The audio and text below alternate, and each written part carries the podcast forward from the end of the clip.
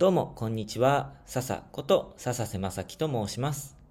世界にワクワクするラジオ。この番組では、現在僕が住んでいるアフリカのタンザニアでの生活やお仕事の話、これまで訪れた国々の異文化にびっくりした話、JICA 海外協力隊として以前、パプアニューギニアで小学校の先生をしていた時の経験、そして協力隊の OB、OG の方々や世界で活動されている方々と対談したりインタビューをしたりなど世界にワクワクするようなお話を皆さんに共有するそんな番組になります。はい。ということで今日は海外では無理をするなっていうテーマでお話をさせてもらいたいと思います。タイトルでも話したんですけど僕は今アフリカのタンザニアという国で仕事をして生活をしています。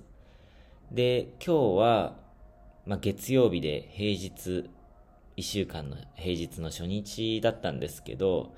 どうもね、なんとなく体調が優れなくて、体調が優れな優れなかったって言っても、なんか熱があったとかではないんですけど、ちょっとね、夜、なんか寝つけなかったことがあって、うん、一日中、なんとなくだるかったんですよね。ということで、まあ、仕事をほどほどにしながら、結構睡眠をその後昼寝したりしてゆっくりとって、で、えっ、ー、と、仕事をその昼に起きてから少しやってっていう感じで、ちょっと今日はゆっくりと仕事をさせてもらいました。こうやってね、あの、何時から何時まで仕事っていう風に僕は決まってないので、ある程度融通が効かせてもらえていて、で、こういう働き方ができるのは本当にありがたいなと思っています。まあ、その代わりね、夜働いたり、土日も何か作業しなきゃいけないことも結構多いんですけど、でも、ある程度そういうのも含めて自分でコントロール、時間のコントロールができるので、あの、こうやって寝つけなかったとか体がだるいっていう時にうまく仕事を調整できるんですね。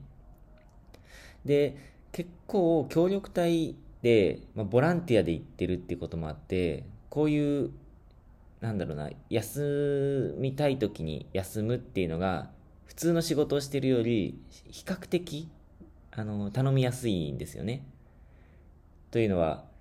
配属先がその自分にお金を払って、協力隊の人たちにお金を払ってくれているわけじゃないので、あ僕は今協力隊じゃないですけどね。でも協力隊の時を思い返してみると、そういう働き方ができている人が結構、うん、多かったなぁなんて思います。みんなとは言わないですけど。で、まあ、これって日本帰ってから苦労しちゃうんじゃないの？また日本のあのきっちりした生活に戻るのにうまくまた適応するの大変なんじゃないの？って思う方いると思うんですが、まあ確かに大変にはなります。はい。大変でしたね。あの、日本に帰って、で、朝何時に出勤して、何時まで仕事で、で、次の日もまた仕事で、それは絶対休めなくて、みたいな生活に、当たり前の、日本で言ったら当たり前の生活に戻るわけじゃないですか。でそこにスムーズに戻れるかって言ったら、まあ、無理ではないけど、最初の頃は結構ね、あの、大変でした。だけど、海外で働く時って、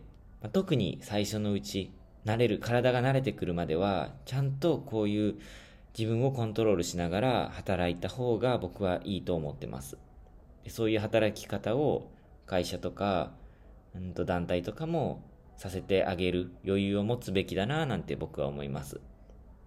ていうのは、例えば僕もタンザニア生活結構慣れてますけど、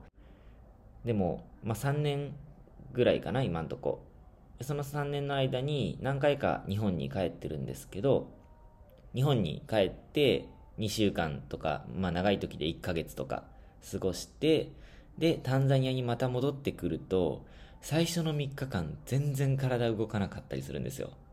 それは時差ボケのせいなのか、気候が急に変わるせいなのか、日本の冬からいきなり暖かい地域に、えー、暖かい、暖かくもないか、僕が住んでいる地域は、まあ、そんなにそこまで暑くはないんですけど、まあ、季節が、まあ、日本の冬は激寒いですけど、こっちはそれなりに暖かかったりするので、逆に日本の夏からこっちに来ると、ちょっと急に肌寒くなったりっていうことで、あの、それのせいなのか、時差ボケのせいなのか、もしくは結構地域が高いところにあるので、標高1500メートルとか1600メートルのところなので、高山病じゃないですけど、ちょっとその高さのギャップに体がついてこれてないのか、なんかいろんな理由はあると思うんですけど、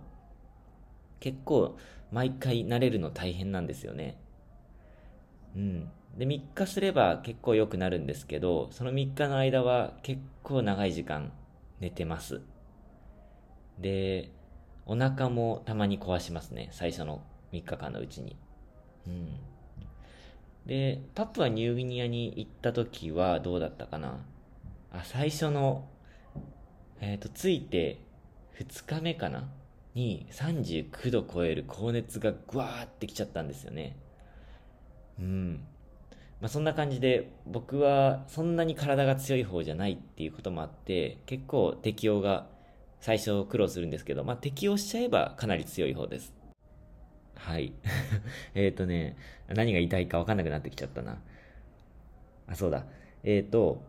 まあ、そうやって、あの、徐々に適応することができればいいんですけど、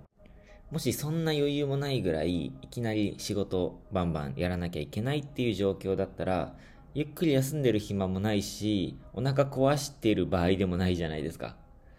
お腹ゆるゆるだったとしても仕事しなきゃなんなかったりするかもしれないですよね。で、そんななっちゃうと、そんな中で頑張っちゃうと、頑張りすぎちゃうと、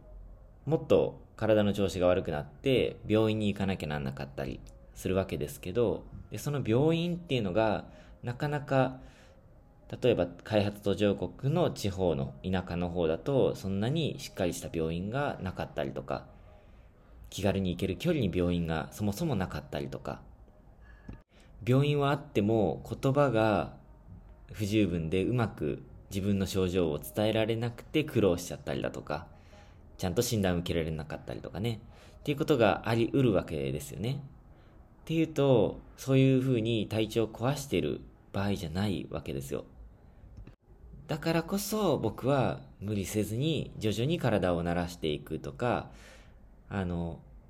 慣れた後も今日みたいに寝つけなくて体のあの調子があんまり良くないよっていう時には、ちゃんとゆっくり休んで次の日にまたその分取り返せばいいわけですから、備えるっていうことを大事にしてます。あと、協力隊時代は結構僕も無理しすぎちゃったこともあったんですよね。まあ、基本的にあの現地の時間に合わせてのんびり生活、仕事できていたんですけども、まあ、頑張らなきゃいけない場面も結構あって、そんな時に体調を崩しちゃう機会も結構ありましたけど、まあ、あの時はちゃんと休むべきだったななんて今思うと思いますね。あと、協力隊時代はこれダメだった僕の例なんですけど、結構冒険をしちゃってたんですよね。例えば、うんと、どうしても生の魚をさばいて食べてみたくて、で、あの、漁師さんにもらった釣ったばかりだって言ってた新鮮な魚を食べたら、自分で頑張って見よう見まねでさばいて食べたんですけど、そしたら翌日、えっ、ー、と、食中毒で病院送りになっちゃいました。めっちゃお腹痛かったです。もうお腹の内臓をトゲでつ掴まれてるような、なんか、超長いネイルで掴まれてるような、ガシッてされてるような、そんな感じで、痛みで目の前真っ白になっちゃって、ぶっ倒れちゃったんですよね。あと、何があったかな。あ、まあ、それは点滴すれば、あ点滴して治ったんですけど、あと、裸足で子供たちとバスケットボールして、足の裏がぐちゃぐちゃになって、で、可能したのが、向こう、ね、清潔な環境ではなかったので、可能したのが治らなくて、3ヶ月ぐらい足の裏ぐちゃぐちゃになっちゃったりとか。あとは、そうだな、波の強い日に、あの、無理して島に、ちっちゃな島に出張に行こうとして、で、まあ、結局、あの、引き返したんですけど、あれ、そのまま行ってたらやばかったなっていうぐらい波がすっごくて、もう船がジャンプ、小舟なんですけど、ジャンプし、ジャンプしながら進んでいくんですよね。で、お尻痛いし、体調悪くてゲロゲロ吐いちゃうし、あれほんと引き返してよかったなと思います。でも、ああいうのも、まあ、行く前に、波の遠くの波の様子見て、あ、これはまずいなって思わなきゃいけなかったですし、あの、バスケットボールの話は裸足でやるべきではなかったし、まあ、子供たちがね、楽しそうにやってるから、で、やろうって言ってくれたから、ね、で、その時靴もなくて、まあ、裸足でいっかって、サンダル脱いでやっちゃったんですけど、ダメでしたね。あと生魚も絶対やっちゃいけなかったなと。うん。日本のように、なんだろう、救急車も来ないし、救急隊があるわけでもないので、何かあった時に助けてもらえないんですよね。あの、最悪命を失う場合もあるわけじゃないですか。だからね、海外ではもう最近特に僕はすごく注意をするようにしてますね。うん。ひったくりとかタクシー強盗みたいな犯罪もあるし、まあ、そういうことも考えられるので、絶対僕は外、夜は一人で歩かないことにしてます。うん。帰りが遅くなった時は絶対タクシー使うし、で、タクシー強盗も結構怖いので、僕は会ったことないですけどね。だけど、タクシーを呼ばなきゃいけないっていう時は、あの、すごく顔なじみなタあのタクシードライバーさんとか、あと、信頼できる同僚の知り合いのドライバーさんを、えー、電話番号を聞いて、で、そこに、え、その人に来てもらったりっていうことを心がけてます。ね、本当に、あの危険が伴うことってすっごいワクワクしますよね。それはわかるし、冒険したくなっちゃう気持ちもわかるんですけど、でも、まあ、楽しむところと気をつけるところっていうのはうまく、なんだろう、自分でコントロールしながら、はしゃぎすぎず、うん、気をつけながら楽しむっていうことを大事にしたらいいかなと僕は思ってます。というか僕は心がけてます。